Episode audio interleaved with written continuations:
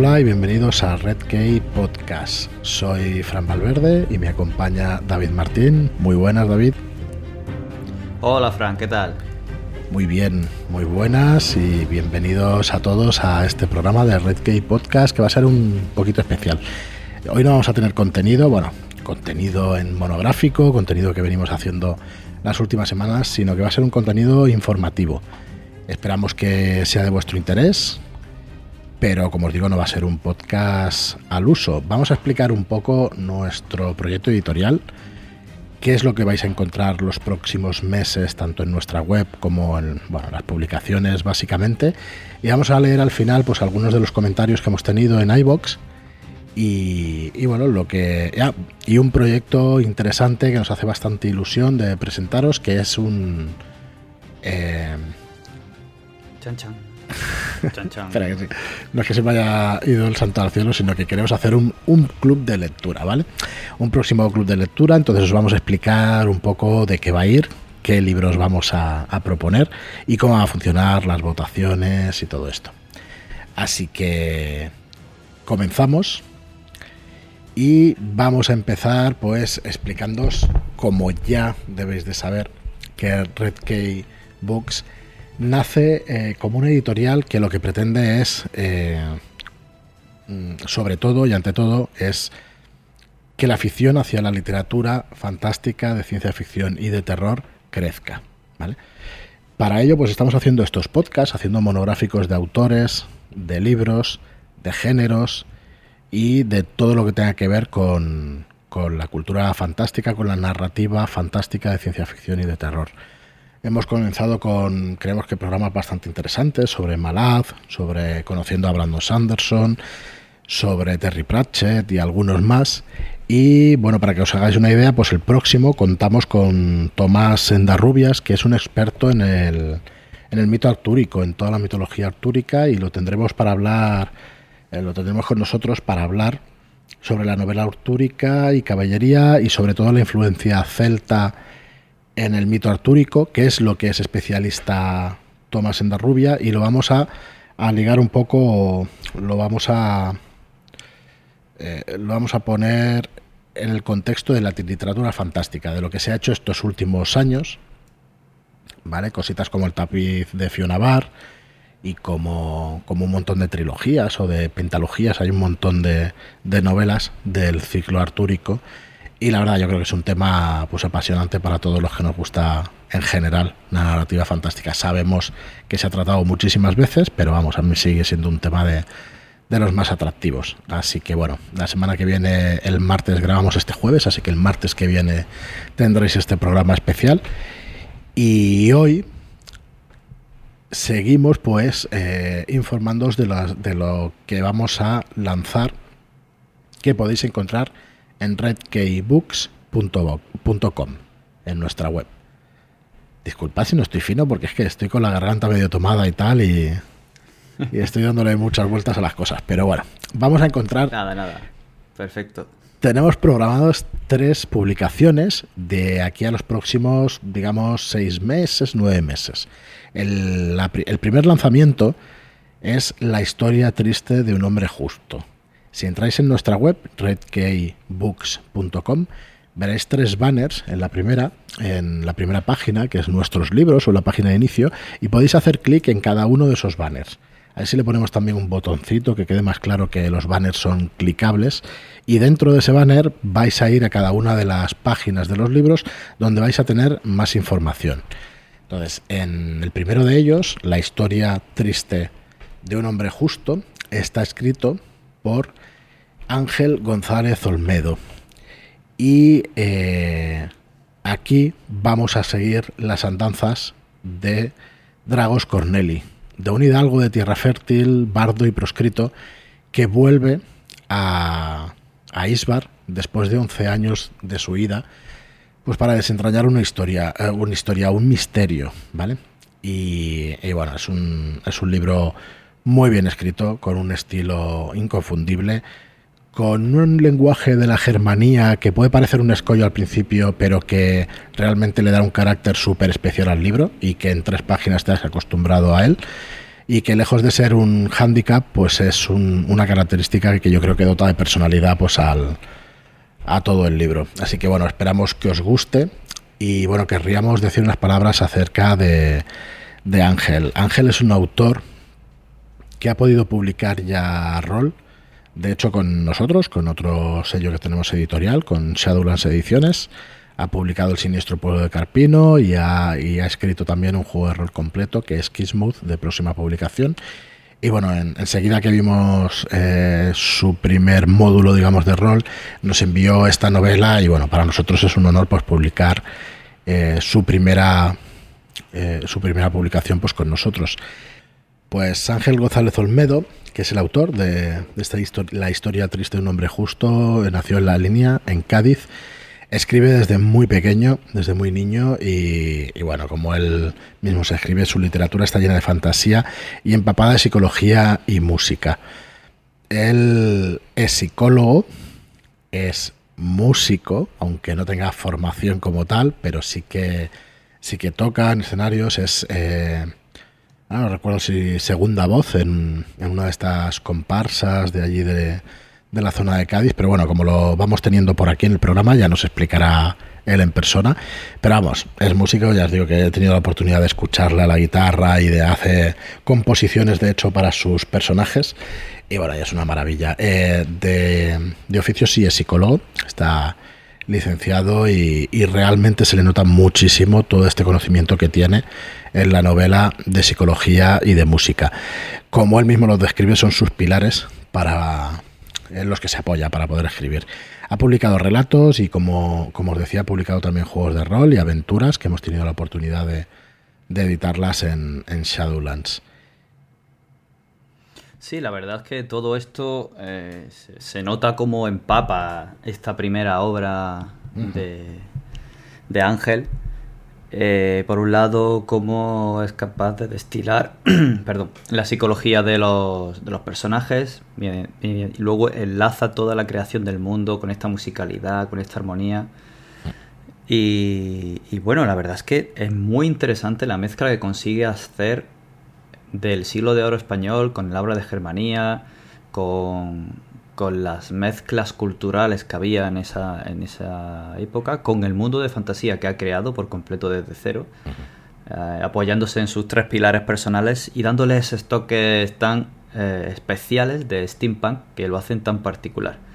Si nuestros oyentes quieren eh, saber más, eh, iremos hablando con él, como tú has dicho, pero les remito al podcast, creo que fue el número 7, en el que ya tuvimos el primer contacto con él y empezó a explicarnos cómo era la creación de ese mundo, cómo era esa magia armoniosa, cómo empezó a destilarnos un poquito de qué se trata eh, la novela, el trasfondo de los personajes y demás.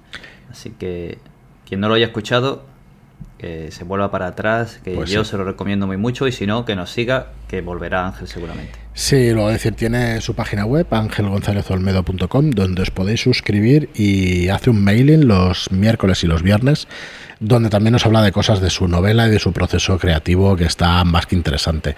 Bueno, sobre la novela, eh, no diremos más que es un ambiente steampunk, steampunk con guiños al, siglo de oro español, con fantasía, con magia y con, bueno, con una musicalidad brutal. Nos apoya en la música para explicar muchas de las cosas. De hecho, la música se basa en. La magia se basa en la música, disculpad, y está súper interesante. Eh, de próxima publicación, pues este mismo 5 de noviembre, ¿vale? Ya iremos informando estos meses. La novela está acabándose de corregir como proceso editorial. Eh, la corrección de estilo está hecha y nos queda una corrección y luego una segunda corrección ortotipográficas y estará lista para, para ir a imprenta, ¿vale? Luego tenemos eh, una obra más que interesante, El demonio de Próspero, es una novela corta de K.J. Parker. K.J. Parker es el seudónimo de Thomas Charles Louis Holt. Y este hombre es un escritor súper interesante, es un escritor británico, es muy conocido o mucho más conocido como Tom Holt, aunque sus obras ya de fantasía también son súper conocidas. Es un, es un escritor que publicó su primer libro, de hecho, cuando tenía 12 años, o sea que imaginaos también la calidad y la precocidad de, este autor. Y ha estado escribiendo desde entonces. Tiene más de 70 libros y ha ganado dos veces el World Fantasy Award. Te tendría que dejar el inglés a ti, David. Desastre.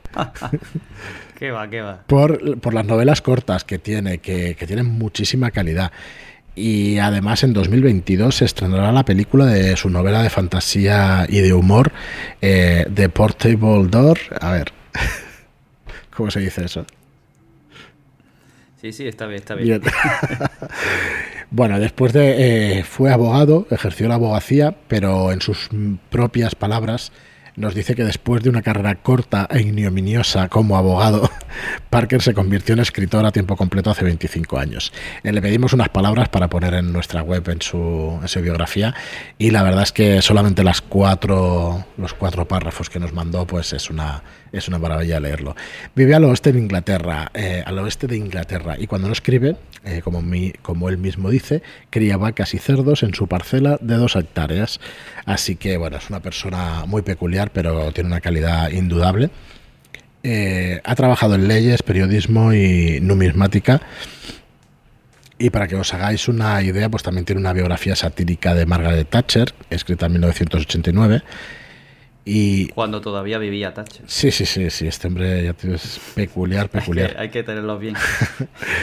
Pues sí, porque la dama de hierro, no nos olvidemos. A mí me pillaba un poco pequeño, no me enteraba muy bien de, la política, pero claro, cuando haces un poco de refresco, pues dices, esta tenía que ser de armas tomar, esta mujer. Y bueno, eh, como decimos, es un seudónimo porque mantuvo su identidad en secreto hasta 2015 en el ámbito, digamos, fantástico. Y estuvo pues 17 años pues escribiendo sin que se supiera que Tom Holt era el mismo que KJ Parker. Ahora tiene libros muy interesantes que bueno, que lucharemos también por traerlos al castellano, pero este El demonio de Próspero tendrá entre las 90 y las 100 páginas, estábamos acabando de cerrarlo porque estamos con la traducción.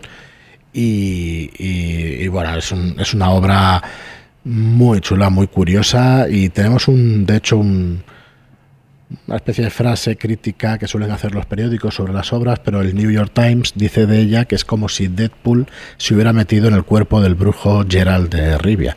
Así que imaginaos, imaginaos la que puede liar Deadpool en un cuerpo como el de Gerald de Rivia. Ya solo por esta frase ya dan ganas de leerlo. Dan ganas de leerlo. Mira que no somos mucho de frases y tal, pero cuando la leímos la verdad es que es muy, muy sugerente. Eh, este libro lo traeremos en el primer tercio de 2022, no tenemos fecha definitiva, pero el primer trimestre, muy probablemente febrero o marzo, sea cuando salga El demonio de Próspero.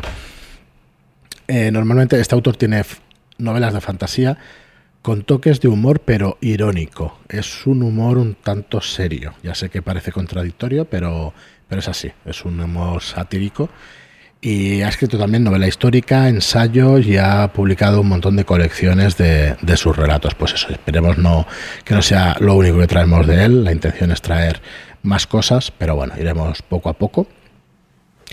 Y el último libro es El llanto del Quetzal, que es de Ricard Ibáñez. Y la verdad es que es una excepción a esta línea de fantasía, ciencia ficción y terror. El llanto del Quetzal es una novela histórica pero no nos hemos resistido a publicar a Ricard Ibáñez, que es, eh, es un escritor de novela y de juegos también de rol. Es un escritor nacido en Barcelona, es historiador y escritor de novela histórica y, como os digo, diseñador de juegos de rol. Es especialista en la historia de América española y en el folclore español. Y es autor de Aquelarre y de multitud de juegos y módulos de, de rol en español. También nació en el 64 y eh, además de esto, pues tiene varias novelas históricas como La monja alférez, El oro y el acero, Mesnada, La última galera del rey y Mio City, que creo que es la manera original de llamar a Mio Cid, si no recuerdo mal. Muy interesante. Sí, ¿y de qué va este llanto del Quetzal? Eh, en él, Ricardo, Ricardo Ibáñez hace un retrato distinto, vívido y apasionante de la figura histórica de María de Estrada. Es una de las pocas mujeres que participó en la conquista de México eh, junto a Hernán Cortés. México, perdón, que la X en, mexicano se pronuncia como una J. Y en el llanto del Quezal, María de Estrada es, eh, la verdad es que sobre todo es una superviviente. Esta mujer eh, lo pasa mal, pero es una mujer valiente que se ve arrastrada por los acontecimientos y que bueno, lucha con todas sus fuerzas y bueno, tenéis que realmente conocer su historia y leerlo porque el, estilo además de Ricard directo, duro, le sienta muy bien a, un relato de estas características. Y bueno, también es un relato sobre los últimos días de Tenochtitlan, el corazón del imperio azteca y sobre todo la gente que vivieron, lucharon y murieron esos días en tierras mexicanas. Eh, no, ya, os decimos, nos hemos resistido a traer este libro entre los tres primeros de lo que va a publicar la, editorial. Y, bueno, y esperamos que, lleguen muchos más después de estos tres. Estamos haciendo gestiones para, para tener algunas licencias con autores extranjeros y no es que no cerremos las puertas a los autores nacionales, sino que habrá más autores nacionales prácticamente confirmado. Así que con muchas ganas de nacer como editorial, ya sabéis que hemos empezado con este podcast, comunicando y haciendo comunidad, que es lo siguiente que vamos a explicaros, ¿no? Cómo, queremos hacer comunidad. Eh, tenemos un canal en Telegram donde estamos reuniendo gente que participa de esta afición hay algunas personas que ya nos siguen en, otros canales porque, como os decimos, nosotros también editamos juegos de rol y entonces hay una ligera sinergia y, la gente se está enterando y está entrando en este canal. Pero en este canal de Red Key Podcast, que lo podéis buscar en Telegram, únicamente se va a hablar de literatura o de narrativa fantástica. Y digo narrativa porque en el último programa hablamos de lo diré mañana, de Locan Key. Una novela gráfica. Correcto, de Locan Key. Y, bueno, una novela gráfica estupenda. Si no lo habéis escuchado el programa, eh, podéis escucharlo. el, programa o la. Las dos, cosas. Estuvimos hasta la mitad. Creo que la novela mejor. La novela es mejor, sí. Creo que Pero por poco, ¿eh? Por poco. Estuvimos hasta la mitad, quizás sin spoilers, ¿no? Y a partir de ahí ya, pues spoilers a tu tipo. era complicado, ¿no? Meter el diente. Sí, sí. Pero bueno, disfrutamos mucho y bueno, como os digo, al final ese canal es para hacer afición y para compartir eh, todo tipo de literatura fantástica, ciencia ficción, terror. Tenemos muy buen ambiente, aunque están haciendo, o sea que hay que darle vida entre todos. Y mira, para darle vida, eh, se nos ocurrió hace poco, eh, a partir de, un comentario de uno de los que participan, de Alberto. Hola Alberto. Y muchas gracias, sí, por darnos la idea, que es hacer un club de lectura. Así que estuvimos pidiendo dentro de Telegram pues libros y lo que vamos a hacer es eh, poner una página web que podréis ver el día 15, ¿vale? Este mismo día 15. Vamos a poner una web en, eh, dentro de redkeybooks.com barra club, ¿vale? Va a ser donde podáis votar de entre las opciones que proponemos para el club de lectura. ¿Vale? Y de esa votación va a salir el libro que vamos a leer durante el mes de agosto para hacer el club de lectura o el comentario sobre ese libro ya a partir de septiembre. Entonces vais a tener tiempo para votar del, del día 15, que es jueves, hasta el martes siguiente, que es 20, si no me equivoco. Voy a mirarlo el calendario, pero sí, hasta el martes 20. ¿Vale? Así que si entráis en redkeybooks.com barra club, ¿vale? Ahí vais a tener la votación y luego pues las fechas para poder participar en este club de lectura.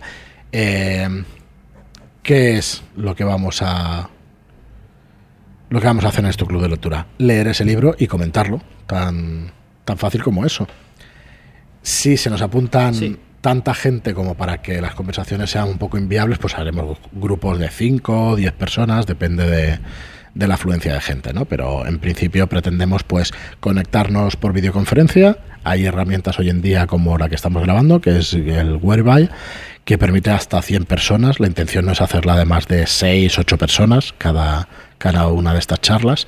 Pero bueno, si al final el total somos 10, pues participaríamos todos. Si somos más, pues ya partiríamos en dos grupos o algo así. Y la intención es disfrutar ¿no? de, este libro, como es cualquier club de lectura, pues es fomentar que se, que se comente y, hombre, o sea, fomentar que se lea y, realmente es muy entretenido pues hablar con gente que, que se ha leído el mismo libro y que podemos comentar impresiones, qué os ha parecido y qué nos ha parecido a todos. Así que bueno. Sí, suele ser muy enriquecedor coger las diferentes impresiones, eh, cosas que en una primera lectura a lo mejor yo no, he, no me he percatado, no le he visto ese giro que otra persona sí, y suele ser bastante enriquecedor. Además hay novelas de todo tipo, hay entre las propuestas más grandes, más pequeñas, así que iremos adaptándole, vamos a preparar el club con mucho mimo para que todo salga bien y adelante. Y si vemos que hay una novela excepcionalmente larga, pues ya veremos si comentamos por capítulos o vamos comentando por diferentes eh, formas de, hacer el club. Pero sí, sí, esto estad, atentos que, viene y, viene fuerte. Pues sí. Y bueno, por último, queríamos hacer, eh, queríamos leer vuestros comentarios eh, pues para hacer algo de comunidad también con vosotros y repasar pues lo que nos habéis dejado en iBox, que la verdad es que nos emocionan bastante y nos gusta mucho pues que, estéis ahí detrás. Así que bueno, lo primero deciros muchísimas gracias por todos los comentarios que nos dejáis en iBox, que decimos que nos, nos ayudan muchísimo, nos apoyan mucho y, y, mola mucho pues, pues leerlos. Sí, sí. Son, aunque ahora no lo queramos, pero es calorcito en el pecho. Ahora mismo. Pues sí. Lo que quiero en el pecho es un salmorejo fresquito, pero. hace muchísimo calor. hace muchísimo calor. Uf, madre mía. Precisamente hoy. Pero sí, sí, sí. Vamos, no. Nos, da un abrazo virtual cada vez que leemos vuestros comentarios, vuestros aportes y las ganas con las que nos habéis recibido. Ya desde el primer podcast, eh, el que fue eh, Red Key Podcast, el nuevo podcast de fantasía, ciencia ficción y terror, que nos dimos a conocer nosotros, hicimos una charla bastante eh, informal para hablar de, lo que estaba empezando, de nuestra propia experiencia con la fantasía, con la ciencia ficción y el terror. Y aquí ya tenemos un montón de comentarios. Por un lado tenemos aquí a Miki Pacheco, que nos da las felicidades por la nueva andadura y nos presta sus mejores deseos. Dice, con los profesionales que hay detrás y el mismo que le ponen a todo lo que hacen, el éxito está asegurado. Ahí estaremos para apoyaros. Gran en Fran y David, en el podcast. Y un besico que nos manda. Pues nada, muchas gracias. Un besico para mm. ti. Muchas gracias a Miki. Decir que no estamos solos, que nosotros componemos el podcast, pero que detrás está está Joaquim, está Marlock también con el tema gráfico de las portadas y demás, está también la editora Marta de la Serna, está también Claudia Andrade, que es eh, maquetadora, está Carol, que es administrativa, o sea, bueno, hay un equipo detrás eh, de gente que está trabajando para, pues para traeros el, contenido ¿no? que estáis escuchando en el podcast y que además luego veréis en, en los libros publicados. También en este primer podcast nos deja comentarios Mansalva del Rol, que bueno, nos da muchos ánimos, que le ha encantado el repaso que hicimos a nuestra afición por la literatura fantástica. Y también nos recuerda libros que marcaron su infancia como Fare Perico, El Pirata Garrapata, Forzudo, El Pequeño Vampiro, Momo y así hasta otros tantos libros y autores de estos días que nos habla para que los podamos traer y los podamos aquí referenciar en el podcast. Nos manda un besito, así que otro besito para ti, Mansalva de Rol. Y bueno, también tenemos a Vicente el Ruiz, que hay tantos y tantos libros, mm. tantas coincidencias y descubrimientos con lo que hemos hablado, que bueno, que se pone ya con el primero, con el segundo, el segundo podcast, el tercero, y él seguramente es uno de nuestros oyentes más fieles. Sí, muchas gracias Vicente y gracias a, Ramón de Mansalva que nos deja el, mensaje anterior. Hmm. Y también nos dejó un comentario Wayne Enterprise que está empezando la remontada de los, de los podcasts. No sé muy bien qué quiere decir con esto, ya nos lo explicará. Y vamos, que tiene muchos libros, tiene muchos podcasts, imagino que irá por ahí. Y nos recomienda El Zorro, comienza la leyenda de Isabel Allende. Así que... Pues sí, es curioso, creo que salió este libro cuando salió la película, ¿no? De... Ay, del actor este español y tal, cuando salió la, Sí, la de Antonio la, de, la, Antonio la máscara de Yo diría que sí, que salió en, o igual es anterior, ya no, no recuerdo. No la llegué, no la llegué a leer el libro, pero bueno, si lo recomiendas, imagino que estará que estará bien. Sí, sí, le echaremos un vistazo. Ya nos fuimos al siguiente, siguiente, porque estrenamos el podcast dando contenido de tres programas y ya en el segundo programa hubo quien lo devoró y saltó del primero al segundo y otros que más o menos lo puso en su lista de espera en los podcasts. Así que nosotros encantados de que nos escuchéis antes o, antes o después. Sabéis que todos los martes a las 7 y 7 tenéis podcast en todas las plataformas de podcasting en la web. Y nada, nos seguimos con los comentarios del segundo, que es uno de los que más comentarios mm. tienen.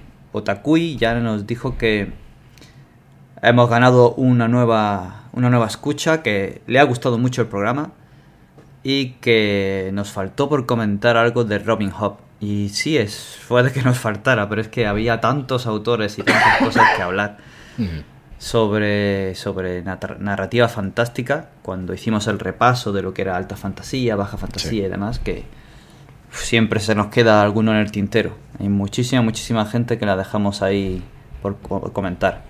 Sí, así es. Y aquí viene otro a dejarnos un comentario. Zanir, no sé si te suena a ti. Me suena de algo. un saludo para Zanir. Claro que sí. Pues él ha leído todos los libros de la Rueda del Tiempo, según nos dice, incluida la precuela. En España son más de 20 por la división que hicieron de dos libros cuando en el extranjero es, uno.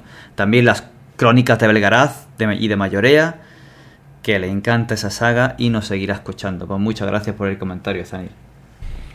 Pues sí, muchas gracias, Zanir. Y seguimos hacia arriba. Ismael Álvarez, otro que nos sonará.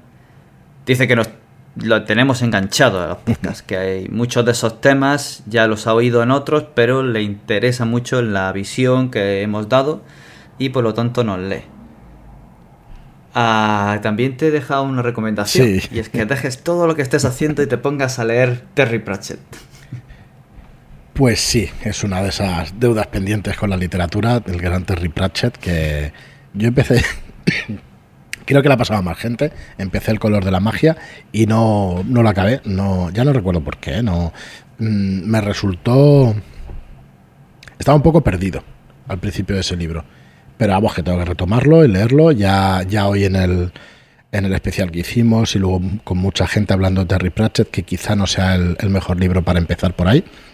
Pero vamos, que es cuestión de cogerlo, ponerse y ya está, porque estoy convencido que con la gente, incluso Álvaro Loman, que, no, que nos lo recomienda, estoy convencido de que vale muchísimo la pena. No lo voy a descubrir yo, claro que no. Ya está más que descubierto. Así que nada, gracias por la sugerencia y por supuesto, habrá que ponerse a leerle a Terry Pratchett. Anda que no. Yo también estoy ahí. Pasa que estoy aquí calladito para que no me diga nada Ismael. pero también soy uno de los avergonzados que no ha leído a Terry Pratchett. Pero entre la recomendación de Ismael y el programa de Loman, que fue una maravilla. Sí, tanto. Ah, tengo, tengo. Lo tengo pendiente, sí. Pues vamos a seguir. Tenemos aquí a un tal Frank Gómez, que también me suena mucho que nos dejó un buen comentario. Enhorabuena por el podcast, le encanta.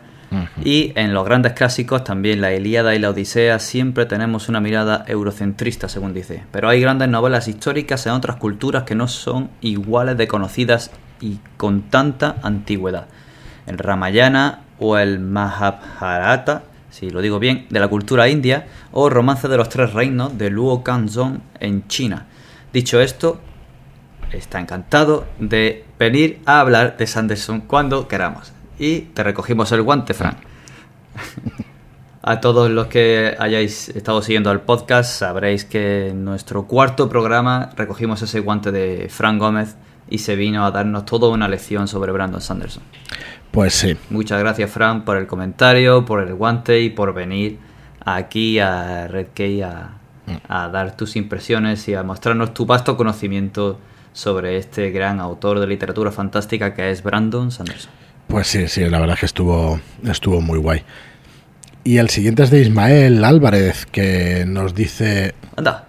que repite en este episodio, repite comentario, Y nos dice, personalmente no estoy de acuerdo con los ejemplos que ponéis de ciencia ficción fantástica. John Carter, Flash Gordon, Star Wars, no las considero ciencia ficción, sino space opera. Bueno, es más pulp, está claro, ¿no? Es una cosa distinta. Pero bueno, eh, al final ya sabemos que todos estos géneros y las palabras, pues bueno, ahí hay una, una frontera un poco difusa. Eh, un ejemplo... Disculpad. Eh, nos sigue diciendo que un ejemplo de algo que podría ser ciencia ficción fantástica creo que es como los propios dioses de Isaac Asimov. La primera de Matrix sí la consideraría ciencia ficción, pero sobre todo la tercera ya tiraría más al fantástico. Hablando de ciencia ficción dura, os recomiendo la trilogía de los tres cuerpos de Cixin Liu, que es verdad que nos la he recomendado varias veces. Nos dice sobre todo al principio del primer libro. Eh, sobre todo al principio del primer libro puede costar un poco porque es ciencia ficción china dura y hay que pillarle el punto. Pero esa saga, eh, sí, claro, es que, a ver, al final la cultura oriental no tiene nada que ver con la nuestra, entonces imagino que por ahí eran los tiros.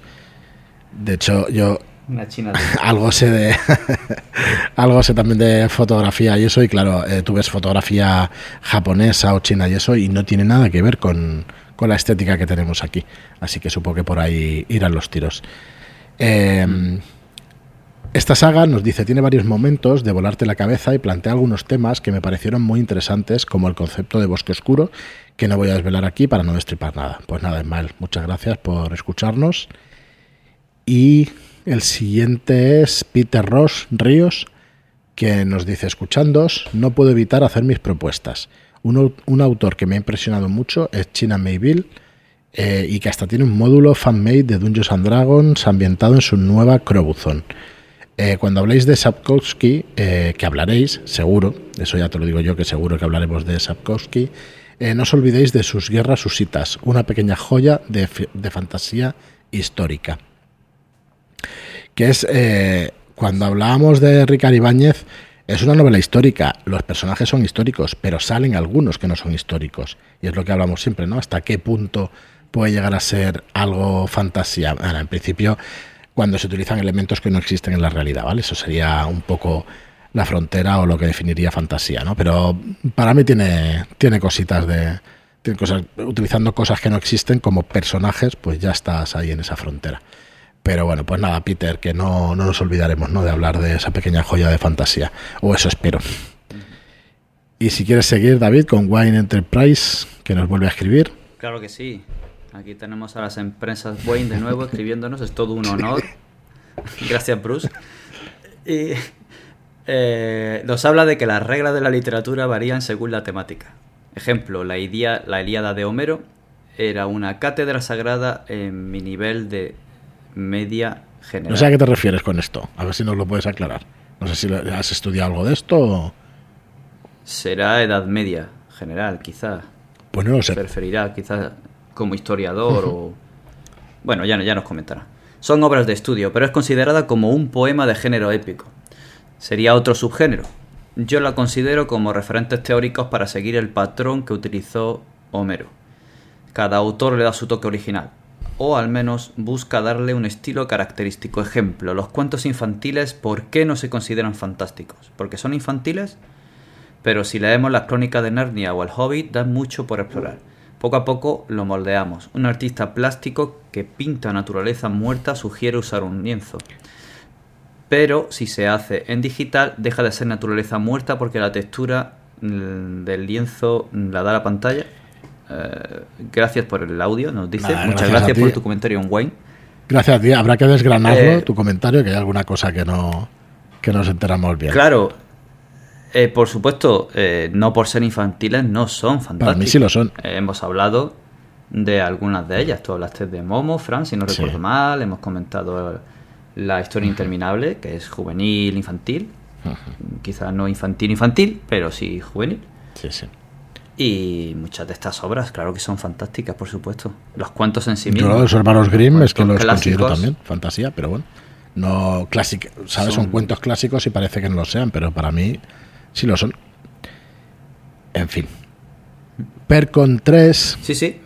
Perdona. Eh, seguimos con Percon, Percon 3 que nos dice: Gracias por acordaros de Michael Morcock Fue mi puerta de entrada a la fantasía. Espero con ganas infinitas un programa sobre él. Enhorabuena por el podcast.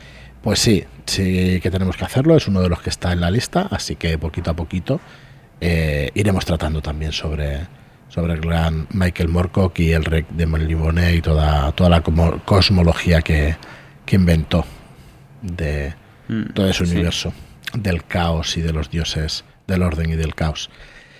Muy bien, pues vamos con el capítulo 3 donde hablamos con Daniel Garrido de el árbol del caballero del árbol sonriente y hablamos sobre Malaz, sobre el libro de los caídos, eh, la saga de, de, de Erickson.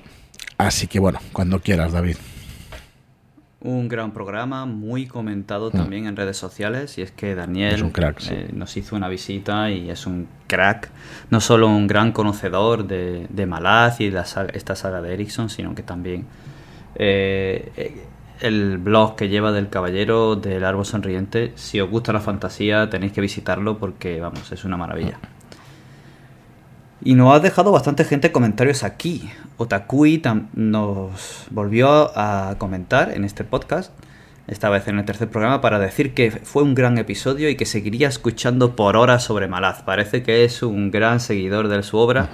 Así que Otakui, gracias por el comentario y Malaz tienes para rato, ya que recientemente se ha publicado otro libro más de la saga, si no recuerdo mal, en, castellano.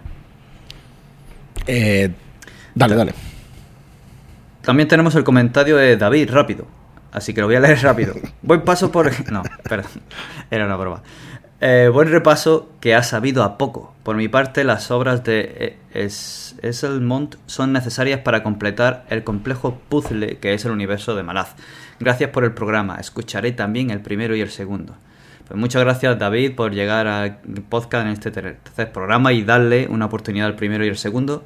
Sí es cierto que el universo de Malaz es amplio y que los dos autores lo, han ido desarrollando más o menos en paralelo con, su, con sus propias creaciones.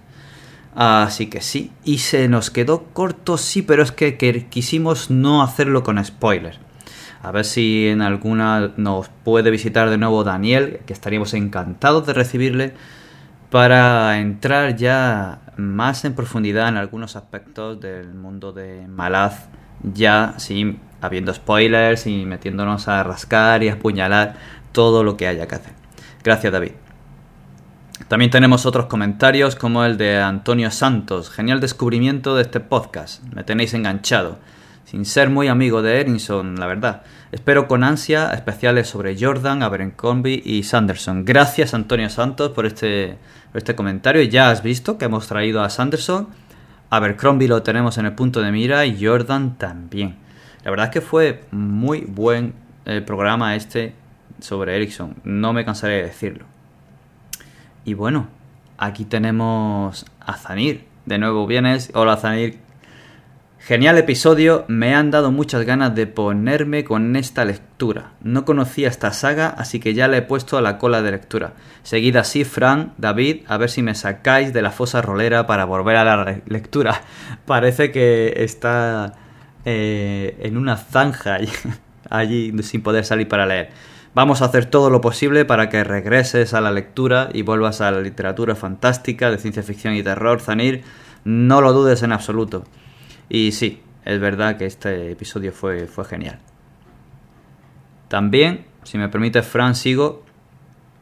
Tenemos un comentario de Minanosfera, un compañero podcast que también tiene sobre juegos de rol. Y viene a visitarnos para felicitarnos por el podcast y por la editorial. Deseas que mm, en lo que valgan sus ánimos, lo mejor. Muchas gracias, Minanosfera pero también se suma el interés por la labor de edición y trabajo técnico en la concepción del libro. Finalmente agradecer al invitado por su participación y que ha sido muy interesante, es que Daniel, ya no me cansaré de repetirlo, es que es un crack. Y como postdata, no solicitado nos dice que es un fanboy rolero, GURPS, GURPS, GURPS. Claro, y es que comentamos que Erickson y su compañero Eh, comenzaron su andadura primero con Dungeons and Dragons y cuando se le quedó pequeño saltaron a otro tipo de sistema de juego de rol, creando todo el universo de Malaz a partir de sus partidas, de sus aventuras y de todo el trasfondo que iban ellos creando con sus partidas de juego de rol. Y pasaron a GURPS, que es un sistema genérico modular que te permite poder incluir todo lo que tú necesitas. Así que bueno, vemos que Milanosfera también es fan de GURPS y bueno, no, no vamos a comentar más sobre el juego de rol. Muchas gracias, Milanofera. Y ya como último, Albert Carrión nos dejó un último comentario aquí en el que nos dice que le encanta escuchar a alguien que ama tanto a una saga de libros.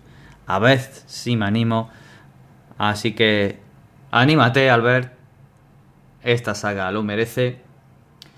en propias palabras del mismo Daniel, prueba con el primer libro y si ves que la forma de escribir de Erickson te gusta, continúa con el resto porque merece mucho la pena. Ya que es verdad que la forma de escribir de Erickson puede ser peculiar o puede chocar al principio. Así que dale un tiento, intenta con el primero y, luego nos cuentas.